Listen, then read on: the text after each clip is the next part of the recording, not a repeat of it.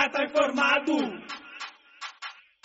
Pata informado. Se liga no espaço do ouvinte. Eu, pata informado. Olá, aqui é a Dani Steski. Hoje eu vou conversar com o ativista Radiadix Manda Chuva sobre Kimbelly no Ouija.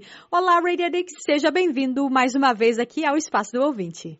Obrigado, Daniel. Muito boa tarde, ouvintes. Aqui é o Radiadix, como sempre. É, estou aqui presente e estarei presente para poder falar sobre a situação de Kimbele no na província do Uís. É, Kimbele, como sempre, é um dos municípios que há 18 anos de paz não tem melhorias é, em muitas áreas.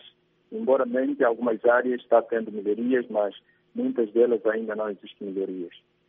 Hoje vamos falar um pouco sobre eh, a situação bancária município, eh, no município de Tindela, infelizmente, que não existe há 18 anos de, de paz que Angola vive. Rededix, eu tenho uns dados aqui, só para né, a gente saber exatamente do que estamos falando. De acordo com a última atualização da rede bancária, feita pela Associação Angolana de Bancos, há 41 agências distribuídas na província do Uigi. Há um total de 2.102 agências em Angola e então 41 aí no Uigi.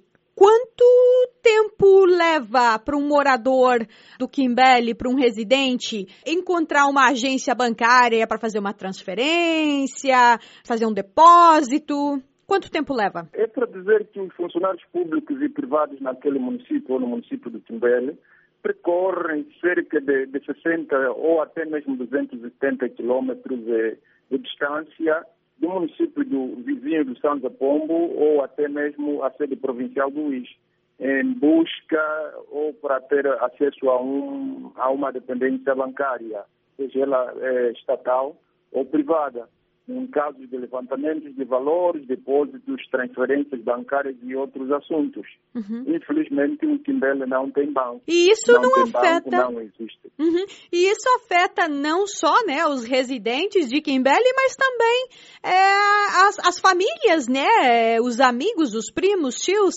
porque se alguém quiser mandar dinheiro para um familiar em Kimbele, não consegue, né? É difícil ajudar um familiar que vive em Kimbele em questões de valores.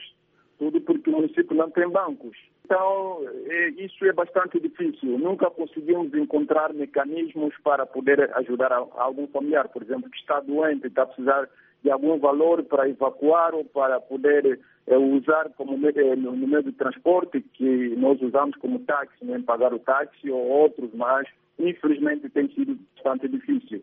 É difícil compreender esta situação. Até mesmo uma dependência do BPC, onde o Estado é o maior acionista, eh, não existe.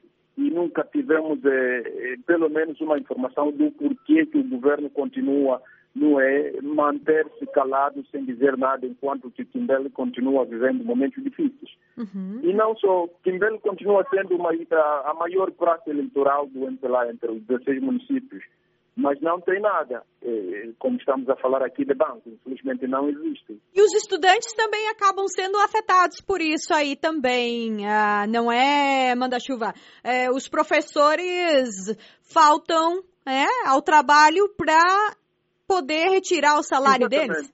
A cada final do mês, por exemplo, no município do Timbele, os alunos ficam muitos dias sem terem aulas, porque os professores faltam. Faltam estes não é porque é pela vontade dos professores, mas por, por necessidade, porque muitos deles viajam à procura de bancos para levantamento dos seus ordenados.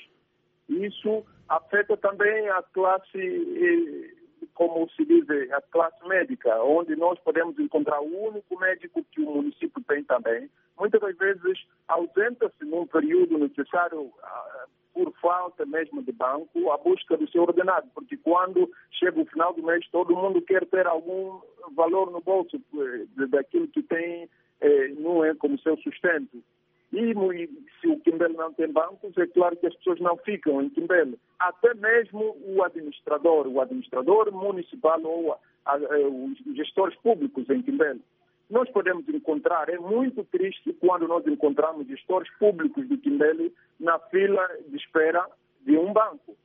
Para poder obter acesso ao banco tem que estar eh, na fila de espera, na, na, na sede provincial do Luís ou até mesmo no município do São Pombo, que é o município vizinho. Sim, já estamos chegando aqui ao fim da nossa entrevista, uh, Radedix, e eu queria saber se você tem uma mensagem aí para deixar para quem está nos ouvindo. É para dizer que o grupo de ativistas a nível do Quimbele continua atento, continua atento e vamos continuando a trabalhar para que o Quimbele tenha alguma coisa. Vamos continuar clamando, estamos sem medo, estamos sem vergonha e vamos pedindo que o governo, se na verdade existe um governo, então esse governo deve é poder atender às necessidades de um povo. Então, se não atende é porque não existe governo, mas se há governo, tem de atender às nossas necessidades. Ray Dix Manda-Chuva, foi um prazer tê-lo aqui no Espaço do Ouvinte. Espero que a situação melhore no município do Quimbele e que pelo menos uma agência bancária possa ser aberta em breve para atender a demanda da população.